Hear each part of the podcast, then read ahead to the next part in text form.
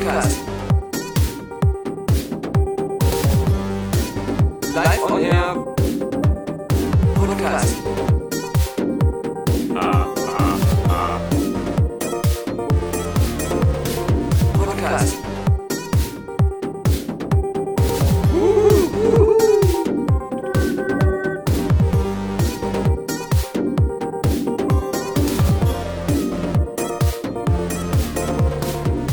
Alexander Vogt, Sie haben ihn endlich gefasst.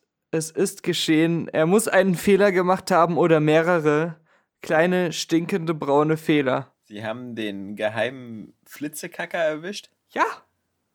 Wo wusstest du das? Anhand meiner äh, minimalen Hinweise, die ich dir gegeben habe. Du hättest den suchen sollen. Du hättest ihn wahrscheinlich schon vor Jahren gefangen mit deiner Kombinierungs- und Detektivgabe, die du gerade an den Tag legst. Ja, der Schurkenscheißer oder einer zumindest der äh, Deutschland oder weltweit gesuchten Schurkenscheißer, die immer wieder in irgendwelche Ecken kacken, heimlich, ist äh, gefasst.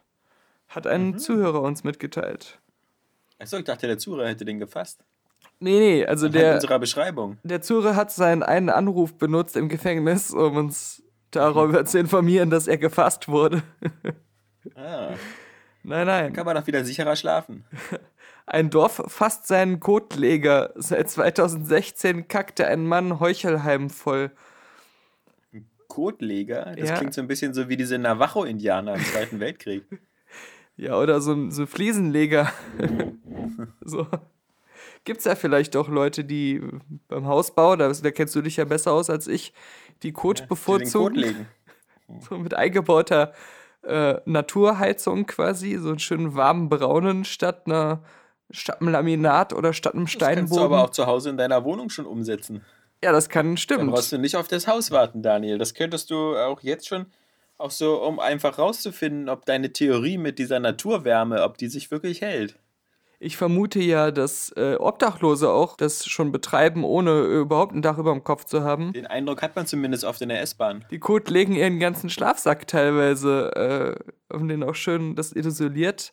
Das macht Sinn. Aber ich bin eher über den Stadtnamen Heuchelheim gestolpert. Also Ja.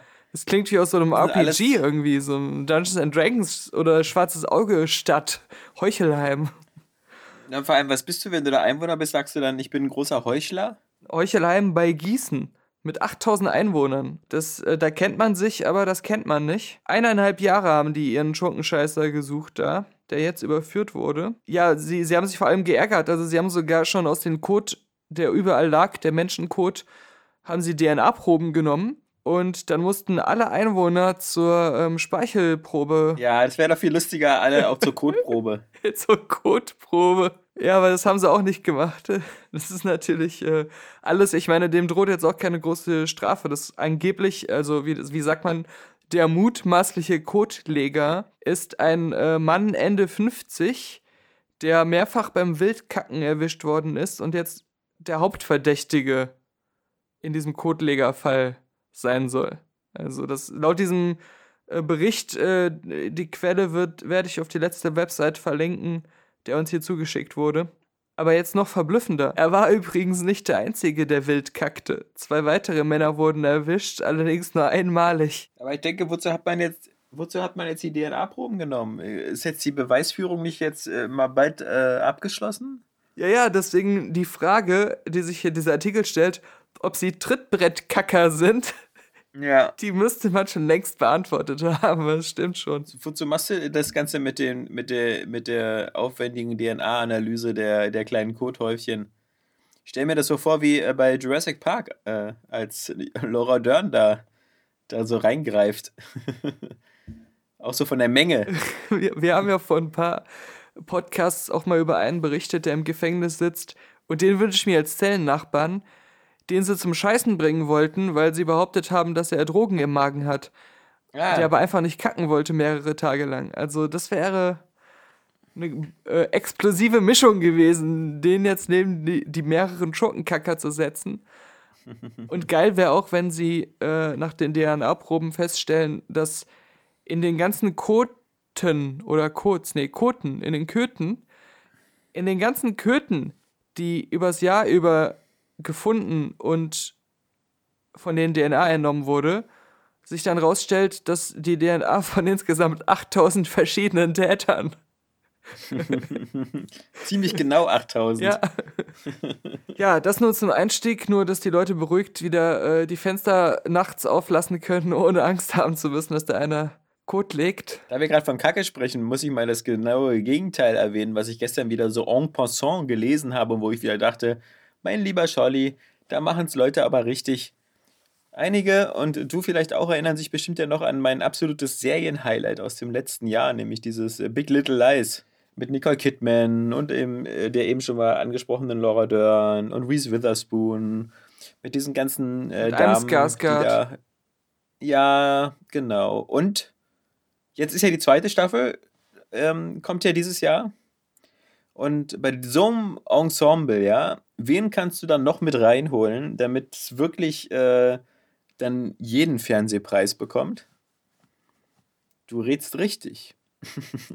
Meryl Streep spielt in der nächsten Staffel auch mit und ist eine, eine Mutter der Mütter da. Ich glaube sogar die von Nicole Kidman oder so, aber weiß es nicht. Aber ich meine, damit ist es ja wirklich so. Eigentlich müssten sie jetzt nur noch Al Pacino und Robert De Niro noch mit reinholen. Weißt du, wer es nötig hat? Ocean's 8. Warum muss sie jetzt auch seine Schwester sein? Warum muss Ja, Sandra natürlich, Bullock genau. jetzt Danny Oceans Ja. Schwester sein? Das, das, das äh, hebelt doch auch schon wieder direkt alles aus. Ja, ja, nee, das müsste, damit du vielleicht noch auf Nummer sicher gehst, damit Leute doch noch reingehen, weil sie hoffen, dass Matt Damon seinen 5-Sekunden-Auftritt hat. ja. Der, der vermutlich so sinnvoll ist wie Bill Murray in dem Ghostbusters Reboot. Ja, du hast ja Unsane nicht gesehen, aber genau da gibt's diesen 5-Sekunden-Auftritt von Matt Damon. Okay. in dem Soderbergh-Film, den ich so schrecklich fand. Ja, aber ich fand halt auch, ähm, das, das war, ja, sie kann nicht, es kann nicht einfach so ein Film sein, Nee, nee. wo Frauen was Cooles muss ja, machen es muss und ja auch ein interessant Franchise sind. sein. Nein, nein, Ja. genau. Und, und dass sie so, so eine tolle äh, Diebin und Tricktechnik-Künst- Trickkünstlerin ist, ja, äh, das, das, das kann wieder nicht für sich selbst stehen. Nein, nein, das Nee. muss darin begründet sein, dass es da diesen coolen Mann gibt. ja. ja, Außerdem, außerdem wird da ja das OCU aufgebaut. stimmt. Das, das Ocean Cinematic Universe. Ja, oh Mann. Ich finde irgendwie, dass das. Das wirkt doch alles nicht nur so gezwungen, weil es schon mal Oceans 11 und alles gab. Und das gab es ja auch schon vor Clooney mit dem Red Pack und Frank Sinatra, den alten Film. Da habe ich ja auch ein Poster von in meinem Wohnzimmer übrigens hängen. Mhm. Ähm, sondern ich finde auch alleinstehend jetzt dieser Trailer, der, der wirkt so, äh, ja, so, so, so gezwungen und steif und, Ja, ja, ja. und halt n- Fand nur auch. alles also, nur so nicht lässig. lustlos und, und ja, genau. Ja, ja, Ja. ja. Äh, Genau. Und man will es ja nicht unbedingt da, daran äh, zugrunde halten, dass es jetzt nur Frauen sind. Wobei ich es schon dann schon wieder auch lustig finde, dass sie, sobald sie das mit Frauen machen, nur acht zusammenbekommen und nicht mal elf. also, ähm, ja, ja, Ver ja. Vermutlich weiß sonst auch von der, also von der Nummerierung, aber ich, ich glaube, selbst sie hatten schon Schwierigkeiten, acht Hollywood-Frauen zu, zusammenzubekommen, die, die so irgendwie auf einem Level sind. Aber, aber zum Beispiel Anne Hathaway, ja, ich glaube, selbst in ihrer Rolle als, als Catwoman in The Dark Knight Rises wirkt sie cooler als jetzt in dem Film. Da wirkt sie wieder so, als ob sie aus plötzlich Prinzessin kommt und jetzt trotzdem doch Diamanten klauen muss. Aber spielt sie nicht das Opfer, das beklaut werden soll? Ich habe keine Ahnung. Ich habe den Trailer nicht so Wobei aufmerksam ich gesehen. denke, dass es am Ende wieder so sein Ah, wird, recht, dass die ja. mit denen unter einer Decke steckt. ja, it's Und- all part of the plan. Ja, ja. Ja, die Mädels. Ich meine, Pitch Perfect klappt doch auch. Also die ersten ein, zwei, anderthalb Filme. Ja, genau. Das wird Also- eigentlich, wenn man genauer nachdenkt, eigentlich dann wieder nur der erste und nicht mal den habe ich gesehen. ja, nur der erste. Ja. Ja, Stimmt schon. Ja. Ich habe übrigens The Greatest Showman gesehen. Ah, dann sing doch mal ein Ja. paar Lieder aus Greatest Showman, bitte. Ja, Sofort. nee. Diese erinnerungswürdigen Lieder, also dieses eine doch, diese, erinnerungswürdige diese zwei Lied. Lieder, diese Ja, zwei diese Lieder. zwei, genau. Diese, den Titelsong und, und den, den Anfangssong. Aber dann wirst du mir doch zustimmen, was ja auch zum Beispiel unter anderem Jenny Nicholson so schön in ihrem Video hervorgehoben hat, dass ähm, diese bärtige Frau ja einfach mal überhaupt kein Problem hat, weil sie sich ja auch einfach rasieren kann. Rasieren könnte. Ja, und allein die Szene, in der sie so vorgestellt wird, wo sie sich so krass schämt für ihren Bart, dass sie so einen Ja. Vorhang um ihren ganzen Körper macht, Ja, ja. ja, ja. So, Ja. aber du, du, also die anderen haben alle so eine echte Behinderung oder irgendwie so einen genetischen Fehler oder irgendwas oder äh, sind kleinwüchsig. Also da kann man ja wirklich dann nichts dran ändern, gerade zu dieser Zeit, zu der das spielt. Aber du hast einfach nur einen Bart. So ein Damenbart. Ja. Die Conchita Wurst. Ja, kannst du dir auch wegmachen. Ja. Nee, aber ähm, ich finde, das, das, das war mir ehrlich gesagt auch sowas von Latte. Ich meine, es kommt ja klar raus, dass er sowieso quasi so eine Art Betrüger Mhm. ist, der auch den, den dicksten Mann der Welt dann eben noch dicker macht und den größten Mann der Welt noch größer, damit es eben noch mehr nach Show aussieht. Und ähm, was der Honest Trailer da alles noch aufgeführt hat, mit wegen, wie halt der echte P.T. Barnum war, das, ähm, wie gesagt, ich habe von dem vorher noch nie was gehört, daher war mir das Mhm. völlig Latte, ob das eine fiktive Figur war oder eine echte. Aber ich fand, die Probleme waren halt wirklich eben einfach ähm, ganz anders und, und äh, deswegen halt auch schade, weil äh, sobald da äh, so diese, diese Tanz- und Singnummern waren, auch gerade die mit Zac Efron und äh, Hugh Jackman in der Bar, fand ich das echt sehr schmissig, so wie so ein äh, Broadway-Musical und ganz Ja, cool. Und Das hätte eine andere Art von halt- Film werden müssen, einfach. ja, ja, ja, ich fand das dann irgendwie ganz cool und ich fand halt teilweise, dass Hugh Jackman nicht der beste Sänger ist. Also den war dann schon immer manchmal auch dankbar, wenn andere gesungen haben. Aber diese, diese Nummern fand ich geil, aber ich fand auch, was ein großes Problem war, ist, dass der Film die, die, geileren Nummern alle am Anfang packt. also, und, und dass er zum Beispiel anfängt mit dieser super geilen, so Razzle-Dazzle-Show-Nummer, aber die dann so nach anderthalb Minuten abwirkt und sagt, es ist jetzt hier der, der, der kleine Junge guckt in den Spiegel und träumt davon. Wo du so denkst so, ey, ey, das war doch halt gerade geil, lass uns doch da drin bleiben. Oder, oder, oder Film, du versprichst mir aber, dass jetzt sowas nochmal kommt. Und ähm, dann kommt das nicht so wirklich richtig nochmal. Äh, und das ist so, so irgendwie, ja, schade. Also wenn, wenn man zum Beispiel jetzt mal unsere, ähm, äh, selbst so eine Sachen wie, also jetzt mal, lassen wir mal Moulin Rouge weg, aber also selbst Moulin Rouge oder so, dieses ganze India hat am Ende ein krasses Finale. Ähm, The Producers hat diese fast 15 Minuten Stage-Show äh, im letzten Drittel, ja, wo im Springtime for Hitler gesungen wird. Äh, Chicago hat äh, zu, zum Ende noch eine richtig geile Nummer mit den beiden äh, Hauptdarstellerinnen und sowas.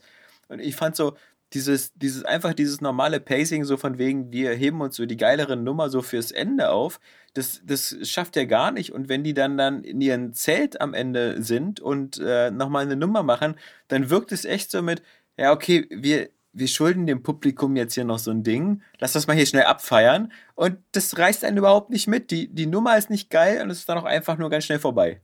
Ja, und außerdem hat in, im Gegensatz zu allen anderen genannten, außerhalb der Musical-Nummern, einfach überhaupt keine interessante Handlung ähm, oder Nee, spannende überhaupt nicht. Handlung.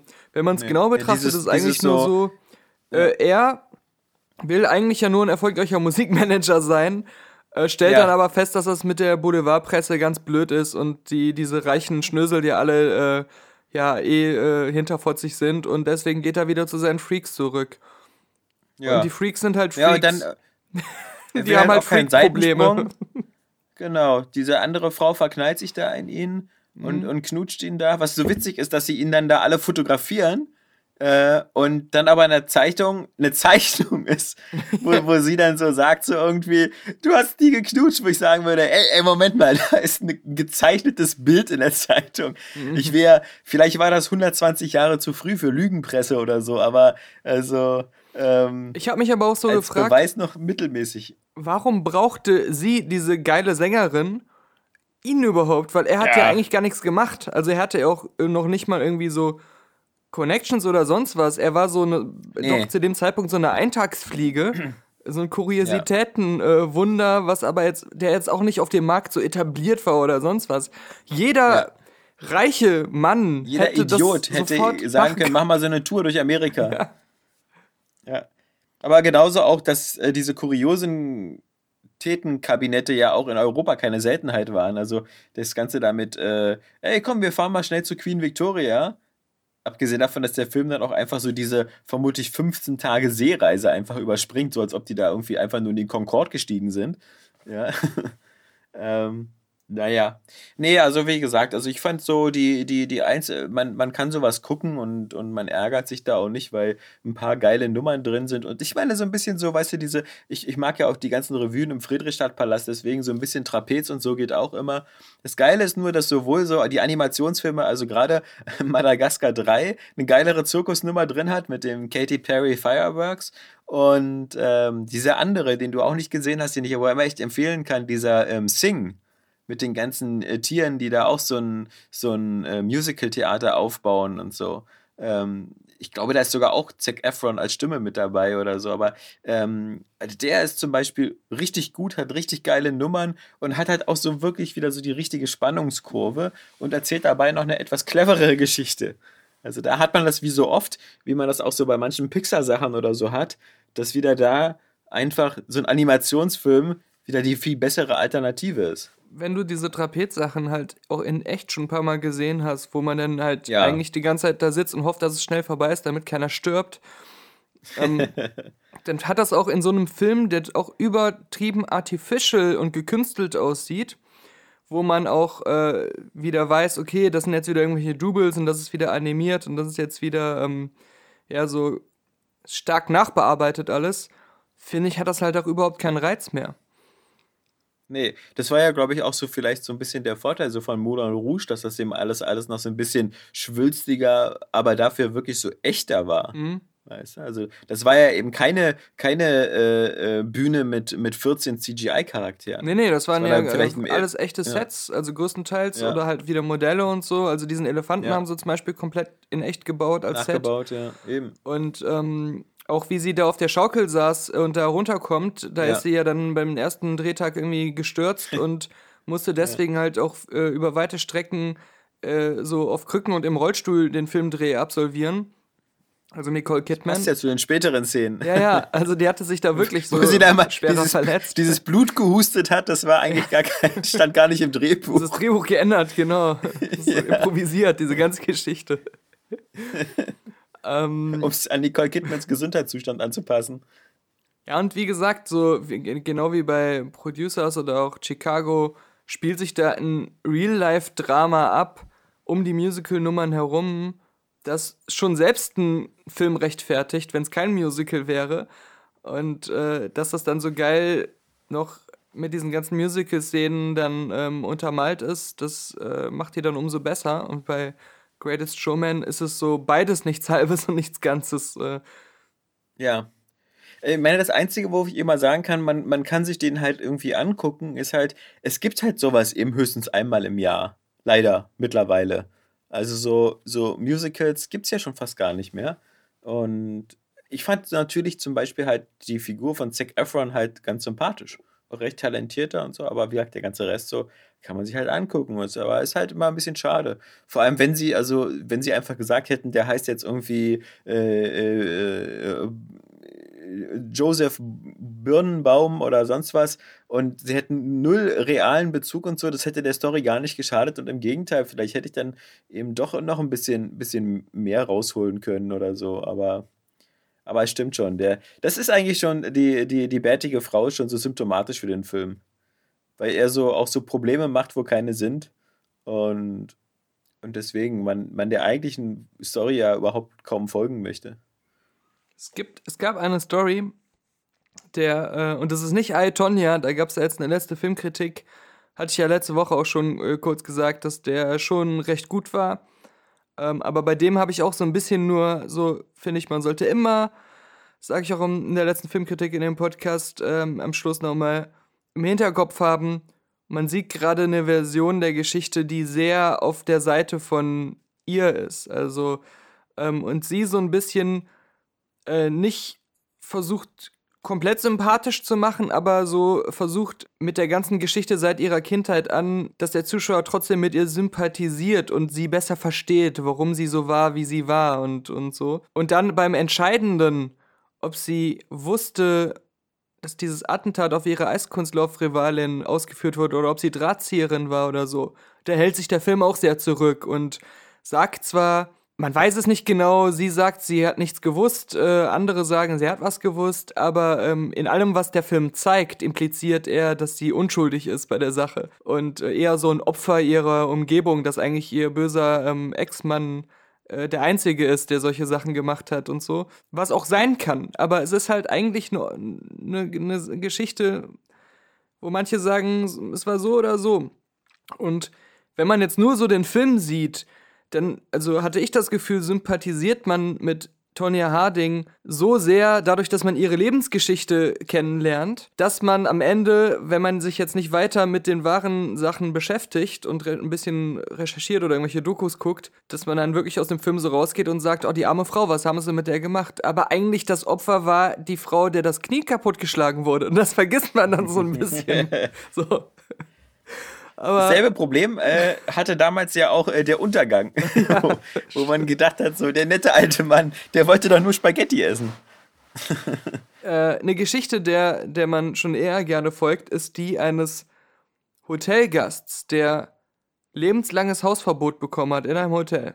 Das ist eine wahre Geschichte. Und nach 17 Jahren ist er trotzdem wieder in dieses Hotel gegangen, hat sich entschuldigt und das Hausverbot wurde aufgehoben. Oh, wie schön. Jetzt fragst du dich bestimmt, was, was ist da passiert? Warum hat er dieses Lebenslageverbot bekommen? Ist er ein Einbürger von, von Heuchelheim? Nein, er ist Kanadier. Also wenn Heuchelheim, wenn es ah. Heuchelheim in Kanada gibt. Aber 2001, ja, hat dieser Mann bei einer Geschäftsreise nach British Columbia, wollte er nutzen, um alte ähm, Kameraden der Royal Canadian Navy zu treffen, weil er Reservist ist, ja. Die Kameraden freuen sich und bitten ihn, eine lokale Spezialität aus seiner Heimatstadt Halifax mitzubringen. Eine ganz bestimmte Salamiwurst. Dann kauft er diese Wurst, aber nicht nur eine, sondern eine Ladung, mit der man ein ganzes Schiff versorgen könnte, wie er selber sagt, und nimmt sie in seinem Koffer mit, wo ich jetzt schon direkt die Stift- und Warentest äh, den Finger hebe und sage, die Kühlkette wurde unterbrochen. Ich bin ja, mir nicht sicher, ob ich das noch essen würde, aber gut. Also einfach in seinen Koffer gesteckt, so eine, so eine Schiffsladung Wurst. Kannst die Wurst ja in, in Nivea-Creme einreiben, dann bleibt die länger frisch. In, genau, in so ganz viele blaue Dosen, die, die man vorher ausgeschabt hat. aus, aus Yogi Löws Müll gefischt hat. ja, die sind ja dann schon ausgeschabt. Dann hat er den in seinem Zimmer festgestellt, dass es da keinen Kühlschrank gibt. Da ist ihm die Kühlkette doch wieder eingefallen, ja. Und dann hat er sich entschieden, die Salamiwürste am offenen Fenster zu kühlen. Luft trocknen. Ja. Am Ende sind die so wie unsere Kackwürste. Also die, die berühmten gut und günstig Snack-Salamis. Vielleicht waren sie das, aber wie führt das dazu, dass man Hausverbot bekommt, lebenslang? Ich, ja, weil das ganz viele Vögel angelockt ha! hat.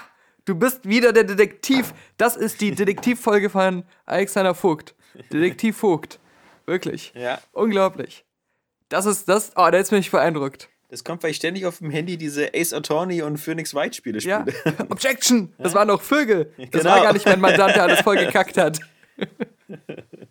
Schurkenscheißer wird aus der Haft entlassen. Es waren doch Vögel. Die zu viel Wurst gefressen hatten. Ja, denn als er ein paar. Aber es rührt mich so ein bisschen, als, als dann doch äh, äh, Ace Attorney-Fan, dass du so schnell mit Objection dabei warst. Doch, das, das rührt mich etwas. Ich hab's ja damals auf meinem iPhone gespielt. Ja, kannst ja immer das noch. Also du kannst ja.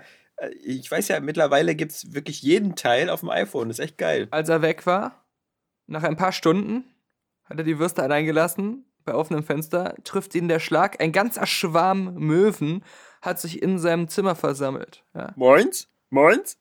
Ich hatte Moins? mich erst verlesen Moins? und dachte, ein ganzer Schwarm Mösen hat sich in seinem Zimmer ja. versammelt. Die Salami hättest du auch gern, wa? Die würdest du auch dann auf deinem Balkon hängen. Genau. Ja. Die habe ich, die Salami.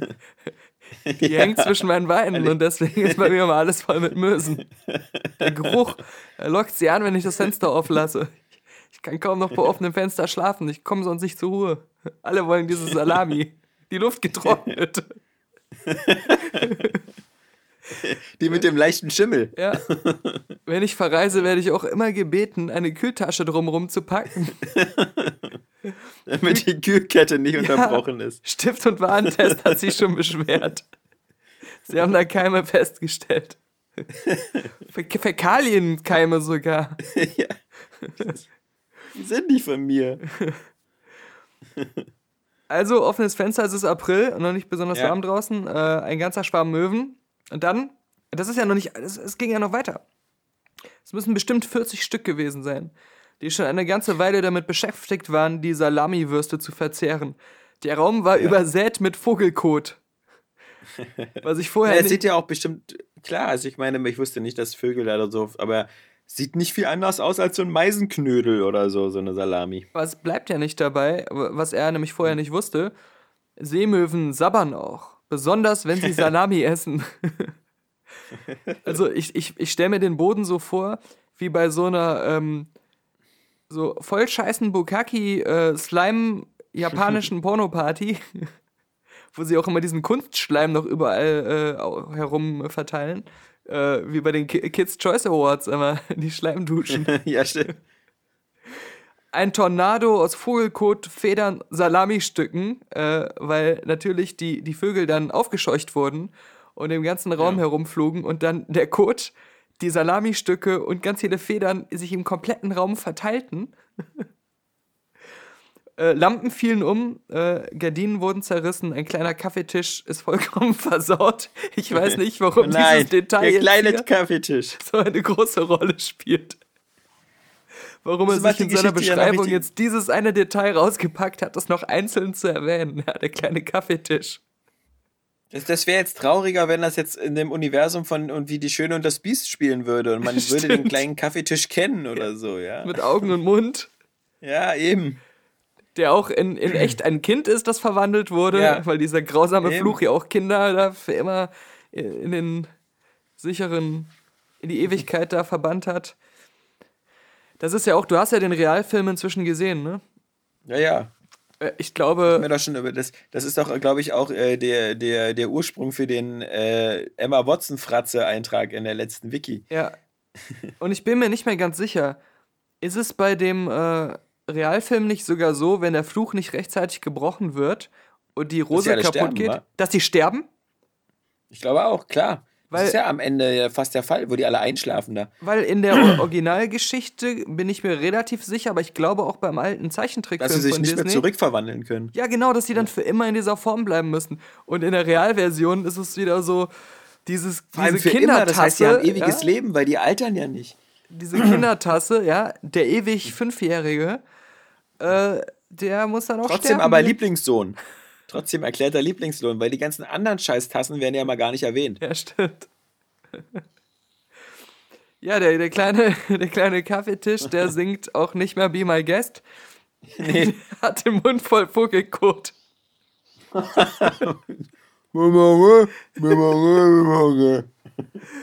Das wäre so die deprimierende Christopher Nolan-Version, fand ich schon. Und das Biest gewesen.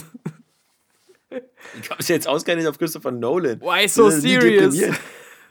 Ja, das wäre so deine, deine äh, David Fincher-Version oder so. Nee, die, die Rob Zombie-Version. naja, dann hat er versucht, die aus dem Fenster zu scheuchen, die Möwen. Was ich niemals machen würde, weil ich vor solchen Tieren mit scharfen Krallen und scharfen Schnäbeln immer den Respekt meines Lebens habe. Ähm, der hat sie aus dem. Aber auch erst seit Alfred Hitchcocks Der Vögel, war. der Vorher hat man immer Vögel. gedacht, was soll so ein. Der, der Vögel. Ja, Das ist die Porno-Parodie. der, der Vögler. nee, die Vögel, ja klar, weiß ich. Aber ähm, äh, Tippi Hendren, genau. Die, na, mit wem verwandt ist? Weiß ich. Ich auch, aber mir fällt es auch nicht mehr ein. Nee, aber ich. ich, ich die Mutter von Jamie Lee Curtis oder so? Nee, nee, nee, das ist, äh, nee, nee. Egal. egal, ich lasse das Ähm. einfach so im Raum stehen. ja. Bitte. Er hat die Vögel aus dem Raum geschubst und, und geschissen. Vielleicht ist, hat die Gegenattacke gestartet. Aber er hat dann nach der letzten Möwe, weil die äh, immer wieder reinkam, seinen Schuh geschmissen. Und über eine andere hat er ein Handtuch geworfen, sie in das Handtuch eingewickelt und sie aus dem Fenster geschmissen. Die Tippi Hendren ist übrigens die Mutter von Melanie Griffith, ja. Und äh, deren Tochter Dakota Johnson ist also die, die, die Oma von Dakota Johnson. Ja, so, jetzt haben wir es. Die, ähm, also auf jeden Fall, was passiert ist, äh, die, die Möwen, die er und den Schuh, den er rausgeschmissen hat, die sind im Garten des weg. Hauses äh, auf anderen Gästen gelandet, die gerade Tee trinken waren. Dann ist er weggegangen, hatte nur noch einen Schuh, war vollgekackt, voll mit Federn und so weiter. Und hat dann seinen anderen Schuh, der irgendwo im Wasser, im Pool wahrscheinlich oder so lag, rausgezogen und hat den, wollte den föhnen, weil er einen wichtigen Termin hatte und schnell weg musste. Dann hat er dem Hotel nur schnell so gesagt, so in meinem Zimmer ist was Schlimmes passiert, gucken Sie mal nach. Ist zu seinem Termin gegangen, aber vorher halt noch seinen Schuh föhnen. Dann ist ihm der Föhn in das mit Wasser gefüllte Waschbecken gefallen und hat einen Kurzstoß ausgelöst und der Strom ist ausgefallen. Das klingt wie so eine Adam Sandler-Komödie. Und, oder so eine Mr. Bean-Geschichte. Welche Firma meinst du hält länger? Amazon oder Apple? Bei den Geldreserven müsste es beide noch utopisch lange geben. äh, Ja, ich denke auch. Ich überlege manchmal so, weißt du, wenn man jetzt so anfängt, so irgendwie sich Filme nur noch digital zu kaufen, auf welches Pferd setzt man da? man will ja nicht plötzlich in, in zehn Jahren äh, dastehen und äh, dann keinen Zugriff mehr haben. ja, die Lösung Filme. ist, Filme nicht mehr zu kaufen. Das ist ja. Das, das wollen sie sich, glaube ich, am ehesten auch zwingen. Aber es gibt so viele Lücken immer noch. Ja, deswegen äh, Blu-ray und äh, Sicherungskopien machen, weil die Blu-rays ja nicht für immer halten. Ne? Also. Aber die scheinen dann doch schon sehr lange zu halten. Ja, Also klar. Ich meine, ähm, das hat man früher auch bei CDs gesagt. Ich habe vor kurzem noch ein paar CDs aus meinem, aus meinem äh, Dachboden geholt. Ähm, und da waren so Schätze dabei, die so von 1991, 92 waren. Ähm, so irgendwie meine irgendwie äh, Pet Shop Boys und Chris Rea und was ich dann noch alles so hatte und Queen Greatest Hits und so alles Anfang der 90er. Und das heißt, die sind also jetzt gut und gerne äh, schon über 25 Jahre alt. Und da hat nichts verblasst, nichts abgelöst oder so. Ähm, das Einzige, wo ich das mal hatte, war bei meiner komischen Lethal Weapon Vierer-Box auf DVD wohlgemerkt, wo einfach alles sich komplett abgelöst hat. Aber das muss Produktionsfehler gewesen Also, sein. meine, was heißt abgelöst, aber haben die dann noch funktioniert? Das ist ja eigentlich das, worum Nee. es geht. Nein, nein. Okay. Aber auch immer Lesefehler und so. Das sah ganz krass aus, als hätte sich da die oberste Schicht da, da abgelöst. Montag ähm, Abend treffen sich Patronen mit mir zum Ah. Sea of Thieves spielen. Das ist jetzt äh, fix, ja.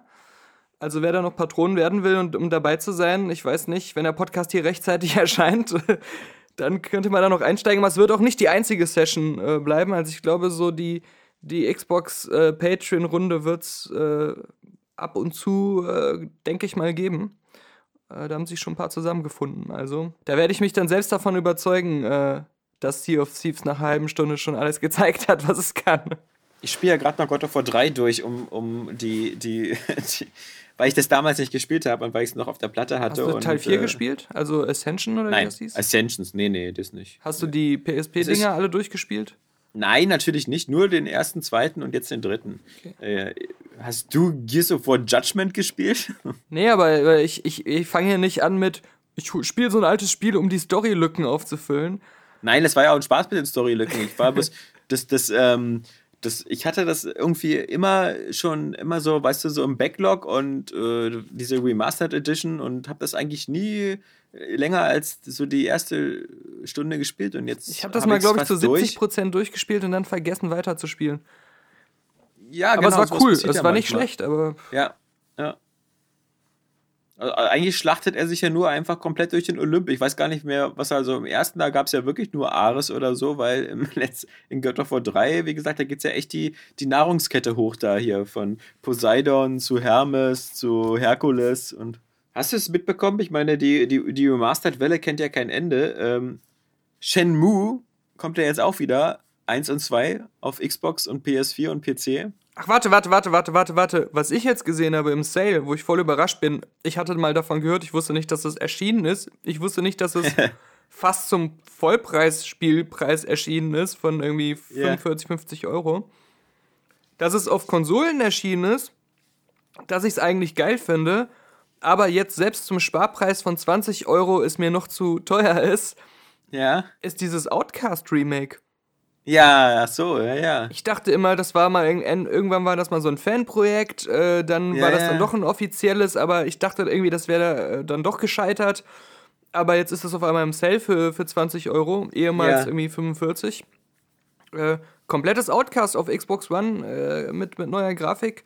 Also irgendwann Ja. werde ich das auf jeden Fall zocken, weil das ist für mich immer so ein Meilenstein gewesen, den ich sehr geliebt Für mich habe. nicht. Also, weil ich habe das, ich wurde damals so von dem Hype mitgerissen, habe mir das geholt und habe das, das hat mich echt abgeschreckt. Also, jetzt weiß ich nicht, ich fand da, ich fand, das war auch so ein Spiel, was zu seiner Zeit schon sowohl technisch auch so von der, von dem, von der, von der grafischen Oberfläche und von der Bedienführung und sowas. Schon damals habe ich das nicht begriffen, auch mit diesen komischen Sprachen, die man da erst lernen muss.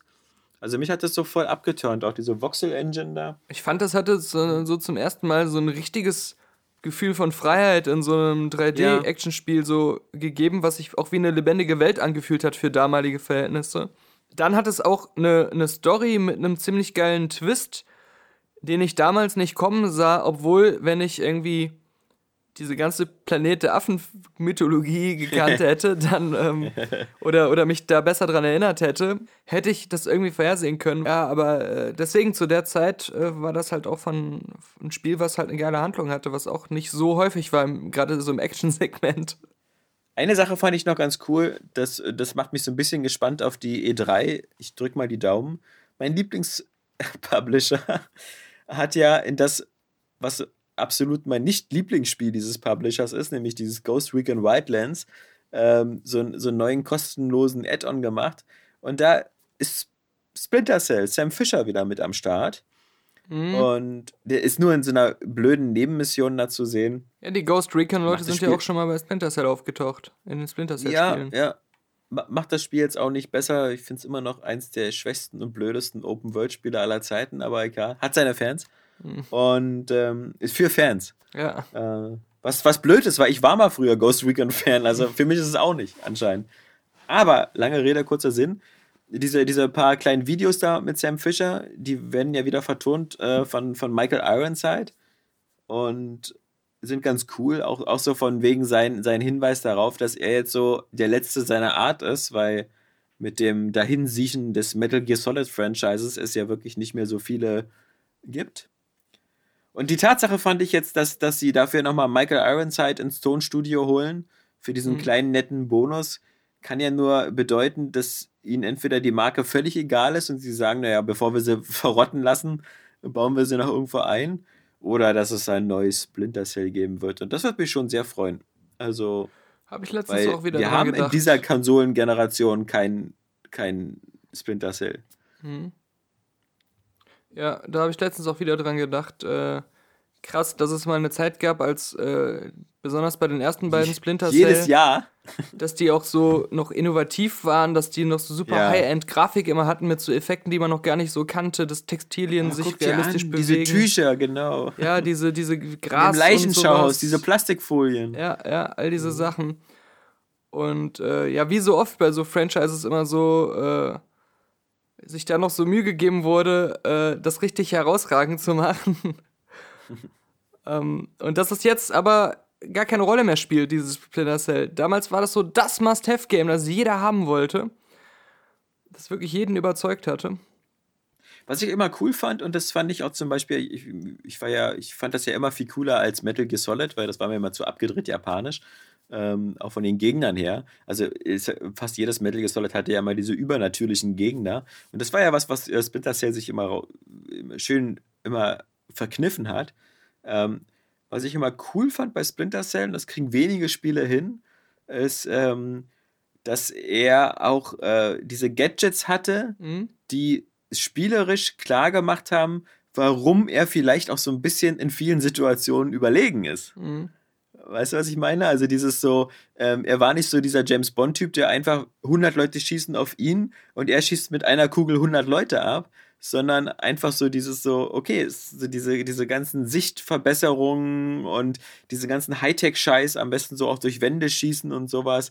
Ähm, das, das fand ich immer ganz, ganz, ganz geil. Also man hat sich immer so als Mensch gefühlt, aber trotzdem so mit so einer technischen, souveränen Überlegenheit, die Spaß gemacht hat. Und Ähm, bei vielen Gadgets, wie zum Beispiel auch diesen kleinen Mikrokameras, die er verschießen und fernsteuern Ja. konnte, wo dann noch so äh, Betäubungsgas rauskam oder die explodiert sind und all solche Sachen, war es dann auch so, du konntest die, wenn du sie zur Verfügung hattest, und die waren natürlich dann von der Anzahl her immer begrenzt, wie viele man finden oder tragen konnte, aber du konntest sie trotzdem theoretisch überall, wo du wolltest, einsetzen. Und so halt in jeder Situation dir eine eigene Taktik machen und äh, dir was überlegen, einen Plan schmieden.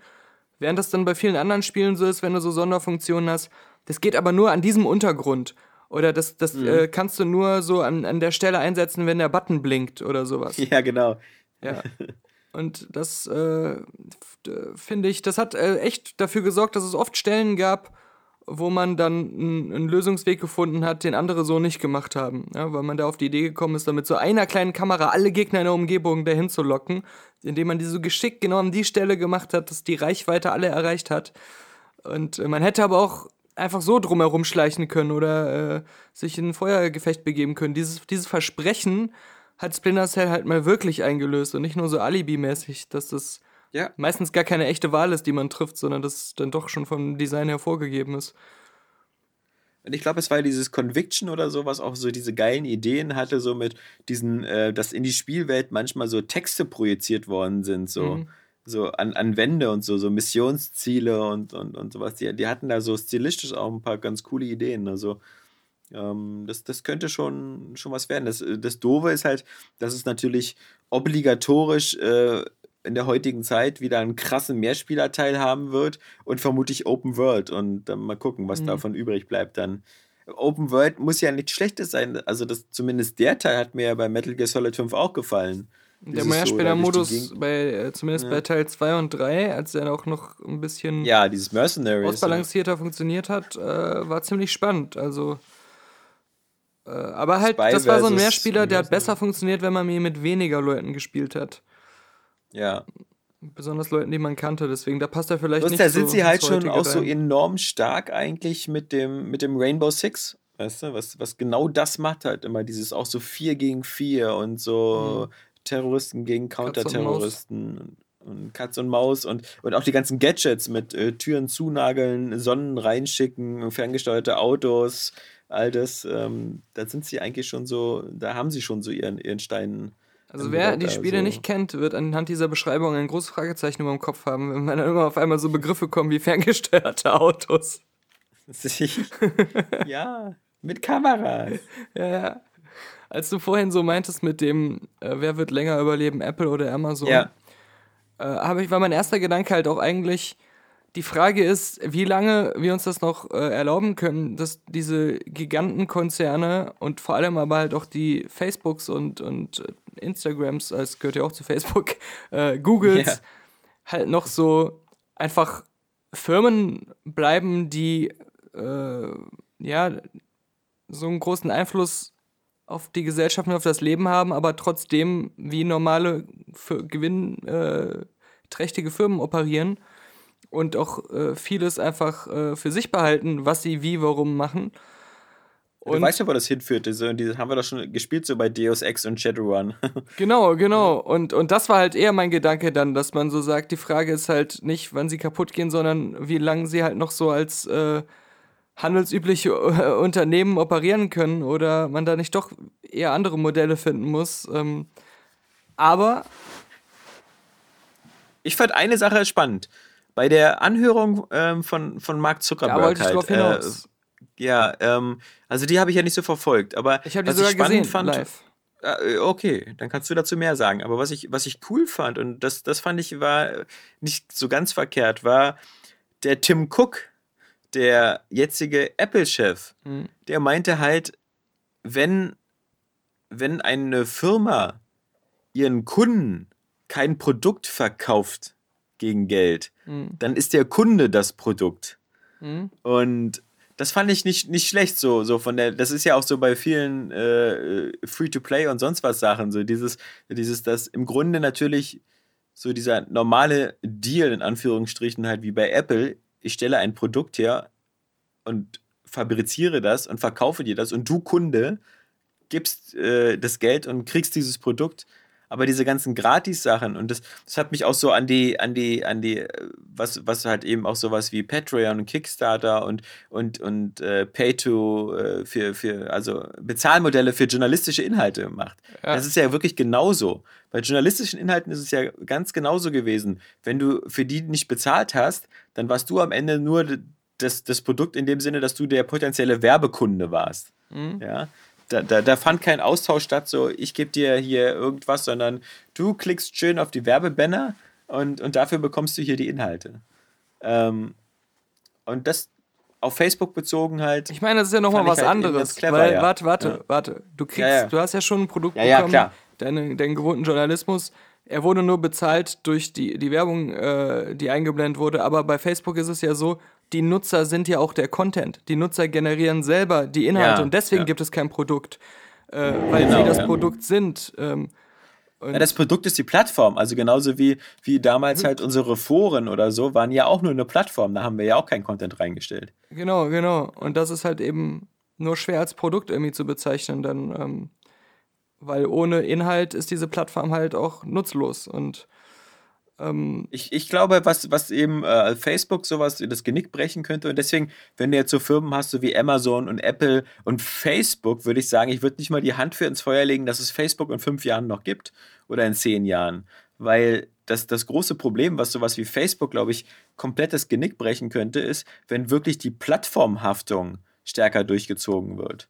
Und äh, die Plattformhaftung, die führen sie jetzt ja auch schon so bei, bei Sachen so wie Amazon oder so ein, dass die halt wirklich noch viel, viel mehr verantwortlich gemacht werden für die Sachen, die da am Marktplatz gehandelt werden. ja, und jetzt und wenn da jetzt, Chinesen. Jetzt ja, rate mal, warum Facebook so viele ähm, Verknüpfungen zu irgendwelchen Apps äh, so viel äh, darauf pocht, dass du den ihren Messenger benutzen sollst, äh, diesen Marktplatz Ja. eingeführt hat und so weiter.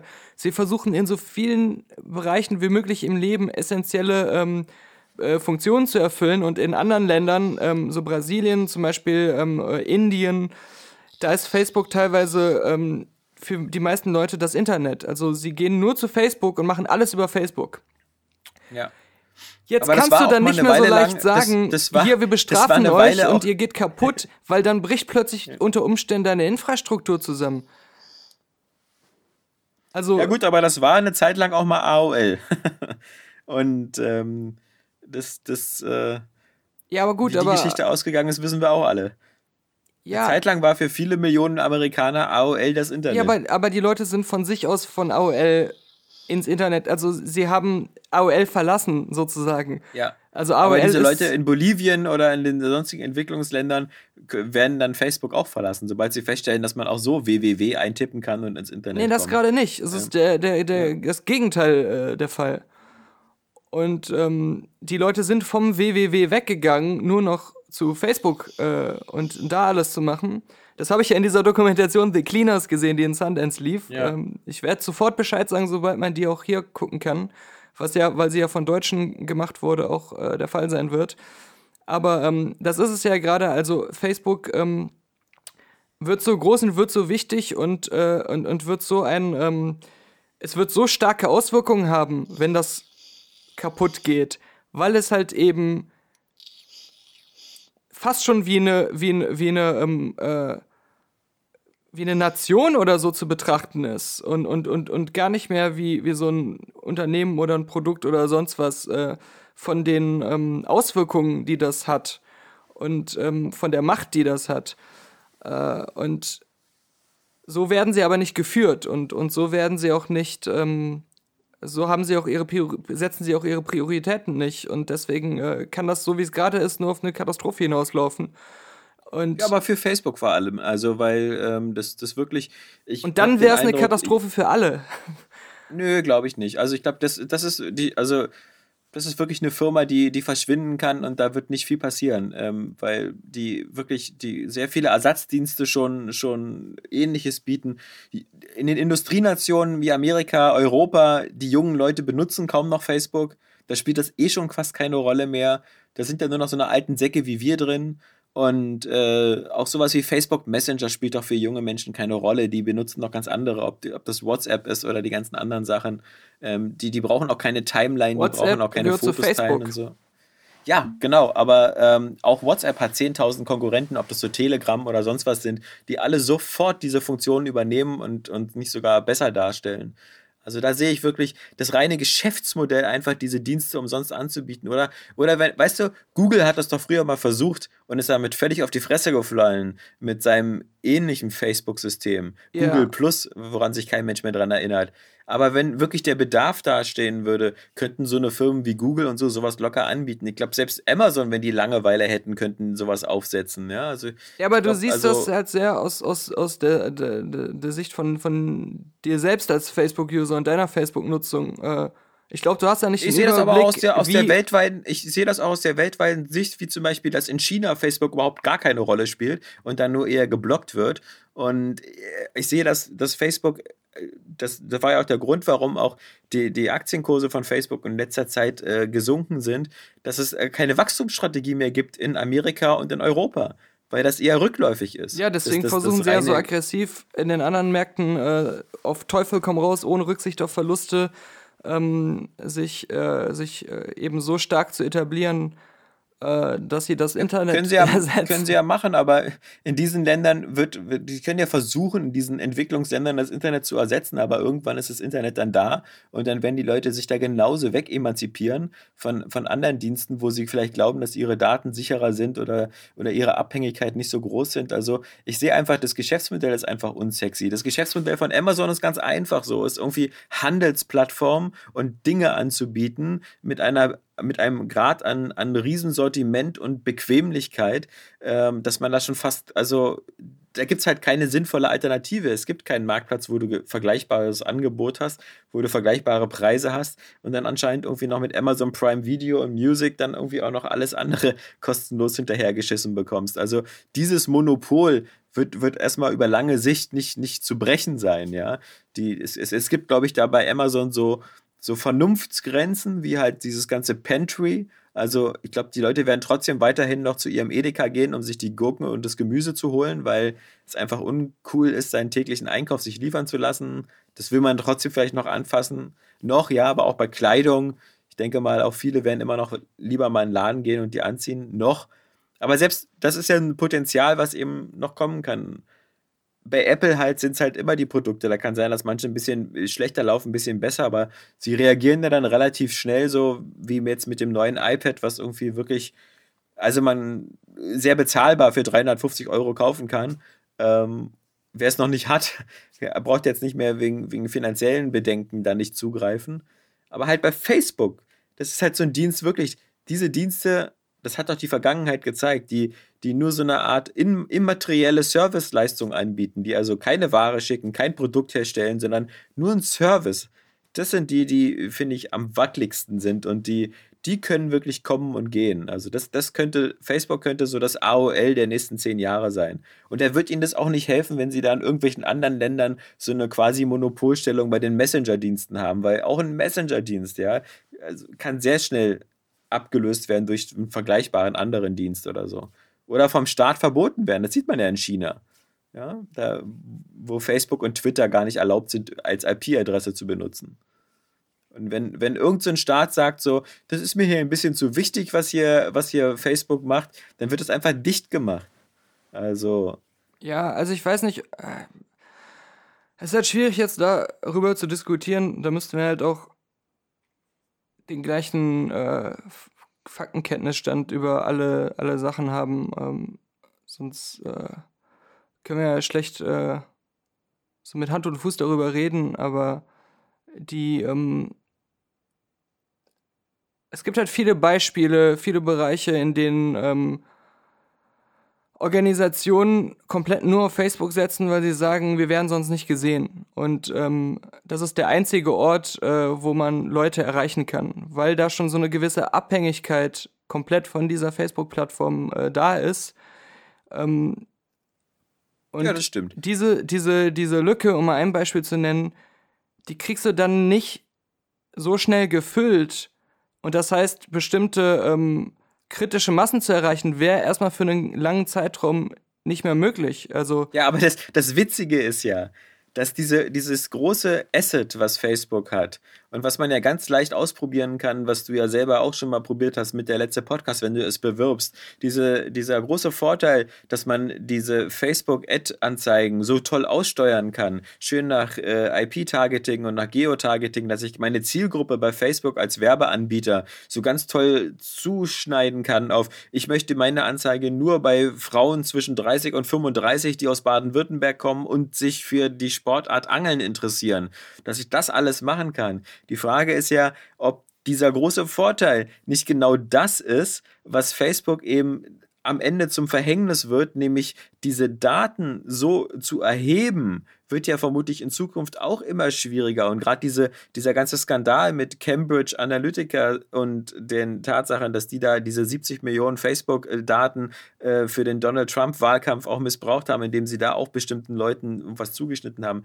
Also dies, dieses Geschäftsmodell, was, was für dich so der große Vorteil ist, ähm, das wird ja gerade explizit kritisiert. Und ich glaube, wenn sie daran Änderungen machen und wenn sie Datenschutz ihrer Mitglieder wirklich ernst nehmen, ähm, dann funktioniert dieses Geschäftsmodell nicht mehr. Und dann werden sie noch unattraktiver wieder für die Werbekunden, wobei sie doch schon anscheinend für die jungen Leute sowieso schon unattraktiv sind. Das heißt, sie, okay. sie haben zwei Problemfälle. Sie, sie haben weniger Werbekunden und weniger äh, Leute, die überhaupt neu dazukommen, weil das ist halt nur mein Eindruck und den, der wird aber auch durch viele Statistiken halt ganz gut äh, untermauert, ist, dass Facebook ein Problem hat, junge Leute zu bekommen, neue. Ich, ich rede ja gar nicht von, ob das Geschäftsmodell gut ist oder nicht. Ich rede ja die ganze Zeit nur davon, von den Gefahren, die es jetzt schon mit sich bringen würde und den Auswirkungen, die es jetzt schon hätte, wenn Facebook ähm,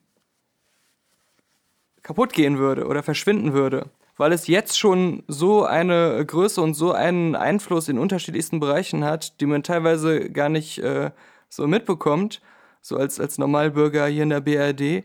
Ähm, äh, und da schon eine starke Abhängigkeit von diesem Dienst äh, in, in vielen Bereichen und in vielen Teilen der Welt da ist, ähm, und Aber das also, ist ein glaube, Problem, wenn das von heute morgen auf morgen zumachen. wegbricht.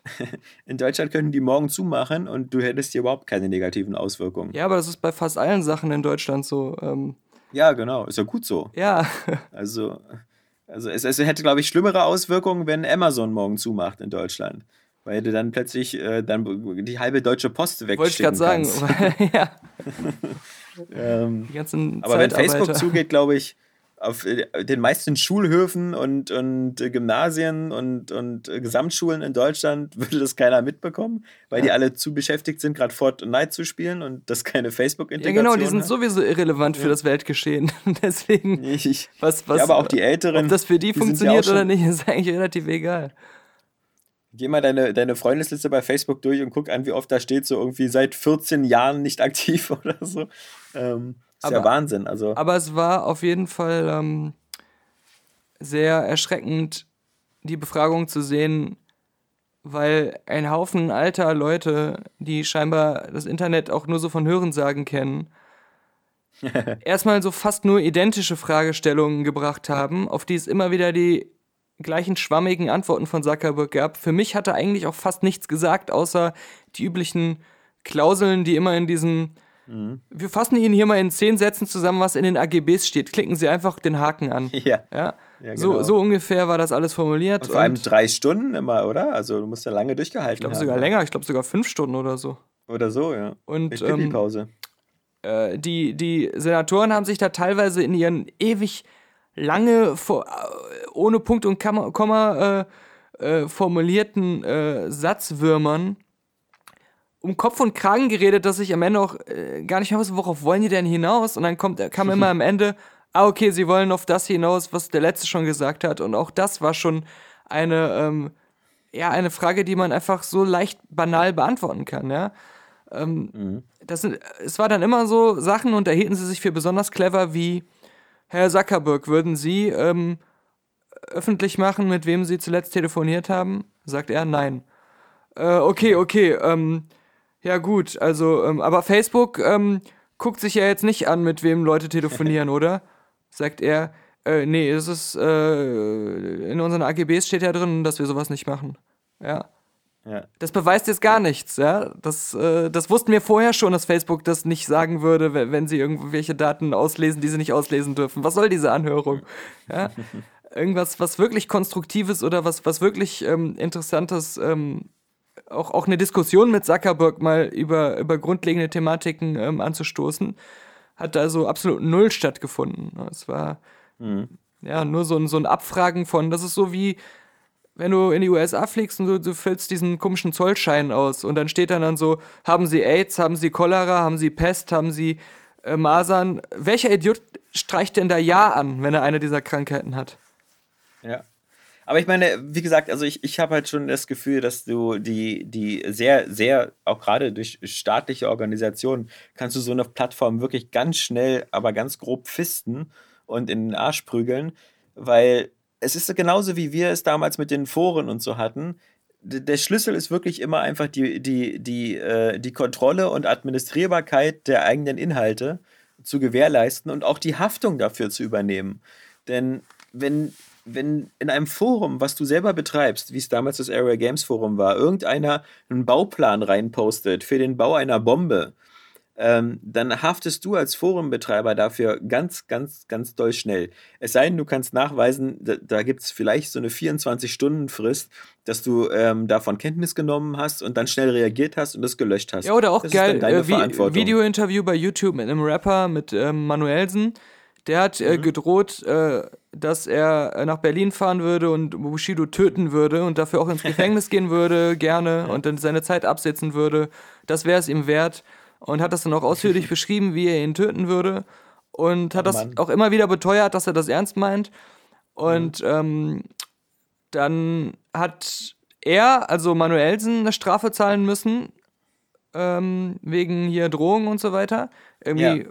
Paar tausend, 3000, 4000 Euro oder sowas, glaube ich, war das. Und der das Video hochgeladen hat, der Journalist auch, weil er das Mhm. online gestellt hat. Ja. Also auch so eine Geschichte, ja. Ja, und genauso wird es ähm, darauf hinauslaufen, dass das ist ja ein Witz. Ich meine, bei Facebook arbeiten in Deutschland, glaube ich, auch nur so ein, so, ein, so, ein, so ein Subunternehmen, so ein paar hundert Leute, die da ein bisschen moderieren und kontrollieren und die ja meistens auch immer nur auf Zuruf aktiv werden, wenn irgendwelche Politiker dann wieder irgendwelche Hasspostings von AfD-Lern schicken und sagen, hier, guckt euch das an und so. Aber das wenn, sind wenn- hauptsächlich wenn da- Leute, die auf den Philippinen äh, leben und als in, in irgendwelchen Kajüten äh, zu Hunderten auf Ja oder Nein klicken, wenn wieder ein Beitrag gemeldet wird. Ähm, Ja, aber die haben halt zum Beispiel eben nicht so dieses, also die haben sogar in Berlin da ein paar, paar Hansel sitzen, aber ähm, bei der Aus Menge an, an. Inhalten, die da rein, das reicht nicht. Und, und da müssen nur wieder ein paar Sachen passieren, wo wieder die, die Haftung und Datenschutzgrenzen wieder enger gefasst werden. Und dann werden sie feststellen, dass das alles ähm, keinen Spaß macht auf Dauer. Dass du eben für diese ganzen Millionen von Menschen diese Inhalte eben kaum noch äh, so richtig ähm, ich fand zum Beispiel auch ganz spannend, vor kurzem hatten sie eben gesagt, okay, wie machen wir denn das mit diesen, mit diesen ganzen äh, Fake News und mit den ganzen äh, new, äh, äh, gezielten Desinformationen, die bei Facebook geteilt werden. Und da waren dann eben auch ganz coole Sachen, dass halt so eine Art Kennzeichnungspflicht bei vielen dieser Nachrichten ist. Also, dass, dass du eben, wenn du dann wieder so schreibst, irgendwie wieder hier äh, 800 Flüchtlinge wieder in Massenvergewaltigung verwickelt, dass bei diesen Newsartikeln ganz klar stehen muss, wer die eigentlich bezahlt hat. ja. Und zwar in den Artikeln, klar ersichtlich. Und in, in dem Moment, wo sowas passiert, wenn dann da wieder so als äh, hier, äh, diese, diese Nachricht wird ihm präsentiert von irgendwie ihrem NPD-Ortsverein oder AfD sonst was, ähm, dann verlieren die natürlich so ein bisschen so an, an Reiz für diese ganzen Fake News-Produzenten.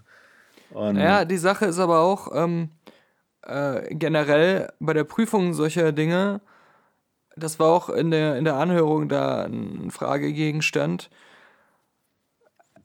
Du darfst ja trotzdem im Sinne der Meinungsfreiheit nicht parteiisch sein als Facebook. Äh, ganz krass haben die das natürlich gefragt nach ähm, Republikaner, Demokraten, Linke und Rechte, ähm, wie, ähm, also nicht, dass die einen jetzt links und die anderen rechts sind, aber das äh, Ja, ja. so auch als, als zusätzliche Konfliktparteien, ja, ähm, dass die äh, Senatoren da den Eindruck hatten, dass äh, links ausgerichtete Postings bei Facebook eher Bestand haben, eher ungeprüft oder, oder, oder durchgelassen werden, als ähm, äh, andere Meinungen und die dann eher gestrichen werden von Facebook und dass das ja äh, gegen die Meinungsfreiheit ist und dass das auch die politische ähm, Landschaft manipuliert. Ähm, und das ist halt ja auch die Frage was übrigens so. Auch, ne? Was übrigens auch immer ein krasser, krasser Fehlglaube ist. Deswegen, äh, das, äh, es, es gibt keine Meinungsfreiheit in Diensten, die dir von Unternehmen angeboten werden. Das, darfst, das, das muss es nie geben. Also das ist, das ist immer dieses Hoheitsrecht des Unternehmens. Es, es, es gibt keine Meinungsfreiheit bei, bei YouTube oder so. Ja, Äh, aber- es gibt auch aber keine jetzt ist das Interessante, Du kann, wenn wenn es zu deiner Meinung gehört, deine Brustwarzen als Frau bei Facebook zu zeigen, ähm, dann geht das auch nicht. Aber das Also, ist jetzt das wie- wie Interessante, gesagt- weil Facebook eben so groß und so einflussreich ist, Mhm. sehen das viele, inklusive halt auch dieser Politiker, halt eben nicht mehr so als das, dieses Unternehmen, sondern als äh, äh, ein, eine Plattform, die die Pflicht hat, ähm, diese, diese Meinungsfreiheit und so ähm, äh, auf eine faire Weise und, und unvoreingenommene Weise äh, zu ähm, überwachen und, und zu ähm, bewerkstelligen, äh, weil sie halt zu viel Einfluss haben, weil sie sonst ähm, die, die politische Landschaft manipulieren und weil sie sonst halt ähm, auf das Leben aller Leute damit ähm, theoretisch äh, manipulativ Einfluss nehmen können. Und äh, das Mhm. das ist machen sie ja bei schon. dieser Größenordnung der ja kritische schon. Faktor und darüber wird jetzt diskutiert, ähm, Ja. ob die das jetzt weiter so handhaben dürfen und ähm, wie, wie man damit umgeht. Aber ich, ich finde bloß, das ist halt so dieser, dieser, dieser, ein dieser Punkte, die Leute gerne missverstehen, ist halt, äh, es, es gibt Meinungsfreiheit, das ist vollkommen richtig, aber es gibt niemals die Meinungsfreiheit, wenn du dafür Dienste von jemand anders benutzt. Also, ob das jetzt, ähm, die, die können da machen, was sie wollen. YouTube kann von heute auf morgen entscheiden, dass alle Videos, die mit A anfangen, gelöscht werden. Mhm. Und dann kannst du auch nicht mit Zensur oder Meinungsfreiheit kommen. Es gibt überhaupt null Verpflichtung von irgendeiner Firma, deine Inhalte, egal wie kacke sie sind, äh, einfach zu veröffentlichen. Ja, das ist auch Das ist immer, immer ein ganz, ganz großes Missverständnis. deine immer Meinungsfreiheit YouTube ist, dass sage, genau. du, ja, deine Meinungsfreiheit ist, dass du auf die Straße gehst und äh, Leute ansprichst. Das ist deine Meinungsfreiheit. ja, Aber sobald du da andere Dienste benutzt, ähm, gibt es da keine Meinungsfreiheit. So, und, und, Und- sobald aber ähm, Ja. das auch klar äh, belegt werden kann, dass das in eine einseitige Richtung passiert oder halt in eine Richtung, Aber das, die. das, aber was, aber ich meine, die, die Amerikaner müssen sich da ja nur echt nicht aus dem Fenster lehnen. Nichts anderes ist ihre Medienlandschaft. Es gibt Ja. die einseitige Fox äh, und Fox News Ecke, die ganzen rechten Medien und es gibt die ganzen linken Medien hier mit MSNBC und Washington Post und sonst was. Die sind, die, da gibt es auch keine Meinungsfreiheit in dem Sinne. Die sind auch immer alle potenziell politisch tendenziell. Ähm, und genauso ist es in der deutschen Medienlandschaft auch. Es gibt eher konservative, rechtslastige Publikationen wie die Frankfurter Allgemeine Zeitung und, und dann gibt es eher Linke wie die, äh, meinetwegen wie der Spiegel und ähnlichen. Also das ist ja. die Sache ist aber halt, ist ja, es geht jetzt keiner hin äh, zum Kiosk und äh, zerfetzt alle äh, linksgerichteten Zeitungen, sodass sie nicht mehr Nee. gesehen, gelesen und verkauft werden können. nee. Ähm, also du würde- kannst manche immer deine machen, Gegenzeitung aber- rausbringen. Du kannst immer deinen Gegenartikel schreiben und der liegt neben den anderen im Zeitschriftenfach und äh, dann, so muss man halt dann Facebook auch eher als Zeitschriftenauslage sehen, in der dann plötzlich nur noch äh, die einen Sachen äh, sind, aber die anderen halt nicht mehr im Verkauf angeboten werden. Und das äh, wäre dann Ich denke mal, äh, das, wie gesagt, Facebooks äh, ganze Plattform und ähnlichen ist so das, das, was man so am ehesten immer durch, durch andere äh, Systeme, ähm, weil es auch so eine rein technische Sache ist. Also Amazon muss riesige Lager bevorraten. Äh, Apple hat riesige ähm, Entwicklungsabteilungen und, und richtig teure äh, Produktionsstätten in China und sonst wo.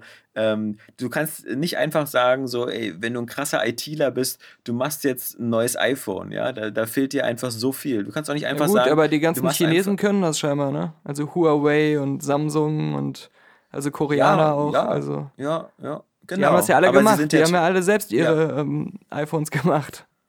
Genau. Aber sie sind ja vergleichbar große Firmen. Also die kommen ja nicht einfach, Samsung gibt es ja nicht erst seit fünf Jahren. Ja. Das sind ja äh, große Tech-Konzerne. Es gibt auch mehr als einen Autohersteller. Es Ja. gab zwar früher mal viel, viel mehr, aber es gibt immer noch irgendwie BMW und Mercedes. Also das, das, ich sage ja nicht, dass Apple ein Monopol hat. Aber ich sage bloß so, du kannst halt nicht mit geringem Mitteleinsatz sowas wie Apple oder Amazon konkurrieren. Du kannst aber mit relativ geringem Mitteleinsatz Alternativen zu Facebook schaffen, weil das eben rein so auf Code basierte Plattformen sind, so Serverdienste. Und deswegen kaufen sie ja sowas wie WhatsApp, weil, weil sowas eben, WhatsApp, da ist einer sehr schnell sehr reich geworden mit einem relativ kleinen Dienst, der so schnell groß geworden ist, dass Facebook halt nichts anderes konnte, als den schnell wegzukaufen, damit da keine Gefahr wird. Und sie können vermutlich auch so mit Instagram und anderen Diensten, sie können auch noch in Zukunft immer noch Sachen wegkaufen, damit sie keine Gefahr werden. Aber es werden vermutlich immer mehr so eine Alternativen aufspringen. Und Vor allem auch ihre, ihre, ihre Datenkrake zu vergrößern. Ja, genau. Aber irgendwann, wenn- irgendwann kommt vielleicht nicht mehr genug Geld durch die Werbung rein und dann können sie sich diese Zukäufe nicht mehr leisten und dann wird irgendein anderer Dienst kommen, der, der das neue Facebook wird. Das ähm, habe ich irgendwie keine, keine Sorge vor. Also da hätte ich Sorge vor anderen Monopolen und da, da gab es, wie gesagt, es gab bestimmt Zeiten, wo die Leute gesagt haben, so, oh, AOL wird die Welt übernehmen oder StudiVZ wird die große Plattform. ähm, Ich weiß nicht, also das, das, da, kann, da können vielleicht User äh, das besser argumentieren als ich, aber ich, ich glaube, du siehst das einfach zu sehr versimpelt aus dieser geschäftlichen Sicht. Und äh, aber nichts anderes ist das die alles. Das Tragweite ist, Firma und ein eigentlich noch eine ganz andere. Ja, aber am Ende des Tages sind das halt nichts anderes als Firmen. Also egal, was sie anbieten und egal, wie wichtig das ist. Und wir, wir sind ja nicht in dieser Welt, wie sie da der, dieser Emma Watson-Film The Circle oder sowas beschreibt und so. Es sind ja eben aus gutem Grund nicht wirklich äh, staatliche Funktionen oder so, die powered bei Facebook sind. Ja, wir geben ja zum Glück unsere Bundestagswahlstimme nicht wirklich über Facebook ab. Da, da haben wir ja schon eine höhere Abhängigkeit, was administrative Funktionen in, in Deutschland angeht, von Microsoft, weil so der halbe Bundestag und ähnliches alles auf Windows-basierten Sachen arbeiten, wo, glaube ich, die Stadt München einmal versucht hat, äh, sich davon zu befreien und auf Linux umzusteigen und ich glaube, seit fünf Jahren wieder die Kehrtwende gemacht haben und gesagt haben, unsere ganze Verwaltung bricht zusammen mit diesem System, wenn wir das äh, machen, wir, wir gehen dann doch wieder zu, zu Microsoft. Ähm, also da, da, da glaube ich, ähm, und unterschätzt man so ein bisschen so auch die, die Strukturen von, von, von Industriegesellschaften halt eben, gerade wie Europa und gerade eben auch wie Amerika, als dass sie da eben schon, da sind wir eben noch, dann doch noch nicht so in dieser, in dieser Deus Ex-Welt. Kann natürlich sein, dass in kleineren Ländern so eine Dienste halt wirklich ähm, äh, so, eine, so eine Funktion übernehmen, aber da können halt schnell andere Dienste kommen, die das dann genauso übernehmen.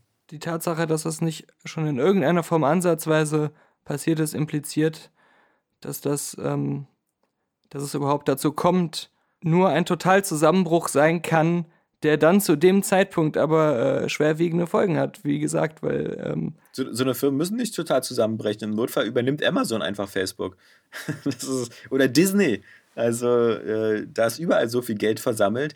Ähm, selbst wenn es da irgendwo bergab geht, äh, wird sich schon ein Käufer finden, der die Reste noch betreibt. Also keine Sorge. Aber wir können uns ja auch die Marktkapitalisierung angucken. Und da ist zum Beispiel eine Firma wie Alphabet, also die Mutterfirma von Google, halt immer noch viel, viel größer als Facebook und ähnlichen. Also wenn, wenn, wenn die Zeit reif ist, dann können wir gerne mal über eher die, die ganzen, äh, also alles, was du da als Horrorszenarien anschreibst, finde ich, könnte man viel mehr auf Google und Alphabet beziehen, weil deren, deren Macht über das Internet ist halt eben nochmal um tausendmal größer als die ja von klar, Facebook. die, gehören, die sind da im Ähm, selben Boot auf jeden Fall, äh, genau. was dieselben Über die Befürchtungen bloß angeht. halt selten, ja. ja, ja. nee, die exakt, exakt das, äh, da bin ich ganz bei dir. Also Außerdem haben die als Firmenmotto Don't be evil. Also was kann da schon so schlimm sein? Ja, und Facebook hatte lange Zeit, angeblich jetzt nicht mehr, äh, Move Fast and Break Things. Ja, also mit dem Break Things streichen sie jetzt raus. Ja, genau. Aber da wurden sie auch drauf angesprochen, also der Zuckerberg hat er gesagt, nee, das heißt jetzt anders. Aber ist, im Ja. Grunde ist es immer noch das Gleiche. Wir wollen jetzt nichts mehr kaputt machen. Wir wollen bitte sehr, dass ihr uns nicht kaputt macht. Wir Ähm, wollen viel mehr Gitarrenmusik hören. wie gesagt, in diesem Film The Cleaners, ich, muss, ich hoffe sehr, dass der irgendwann bald kommt, weil der, da denke ich mal, äh, viele Sachen äh, zu sagen hat, die man so aus unserem schönen Deutschland nicht so im Blick hat und die äh, auch da nochmal ganz, ganz andere ähm, Dimensionen und Facetten aufzeigen, weil generell, was diese Internetriesen angeht, da geht es eben halt auch wirklich nicht nur um Facebook, sondern auch um, um Google und andere Konsorten, was da genau die Problematiken und Schreckensszenarien natürlich auch sind. Aber es heißt ja The Cleaners, weil es darum hauptsächlich geht, um als Aufhänger diese auf den Philippinen, die da zu Hunderten gucken, ob dein NPD-Beitrag äh, genehmigt werden soll oder nicht. oder das äh, äh, äh, Enthauptungsvideo, ob das erscheinen darf oder nicht, ob das äh, von ihrem IS ist oder ob das von einer Gesellschaft ist, die geduldet wird. Na gut, wir sind. Oh, dann habe ich ja noch das äh, Yogi Löw Interview der Woche fürs nächste Mal. Ja. Ich äh, weiß, dass das letzte Wiki noch was Gutes zu bieten hat. Ja, da, da es das Yogi Löw Interview der Woche nicht äh, in den aktuellen Podcast geschafft hat, kommen wir zum letzten Wiki-Eintrag, dem neuen Eintrag über Yogi Löw. Yogi Joachim, in Anführungszeichen, weil Joachim ist sein Spitzname. Löw ist der deutsche Botschafter der blauen Dose. Früher verdiente er seine Brötchen mit der Fußball-Weltmeisterschaft. Da die Nivea-Creme auf seiner Haut sich so toll anfühlt, bewegt sich Löw meistens nur mit Nivea bekleidet umher. Dadurch wird er auch als Anstoß der Bodypainting-Kultur geführt. Der gesellschaftliche Ächtung von Kleidungslosen führte die gesellschaftliche Ächtung von Kleidungslosen führte allerdings dazu, dass Löw von seiner Frau verlassen wurde. Seitdem sitzt er in seinem 600 Quadratmeter Haus ganz alleine, nur mit Nivea bekleidet und füttert Dosenspaghetti. Abgerundet wird das Mal dann mit dem guten Wein aus dem Tetrapack. Seine einzigen sozialen Kontakte, die ihm geblieben sind, bilden gelegentliche E-Mail-Interviews mit homoerotischem Subtext. Der letzte Vidi, was hat er sich da wieder erlaubt mit unserem Weltmeistertrainer? Ich glaub's nicht. Ich werd verrückt. Da wird ja die, die Oma im Hühnerstall verrückt.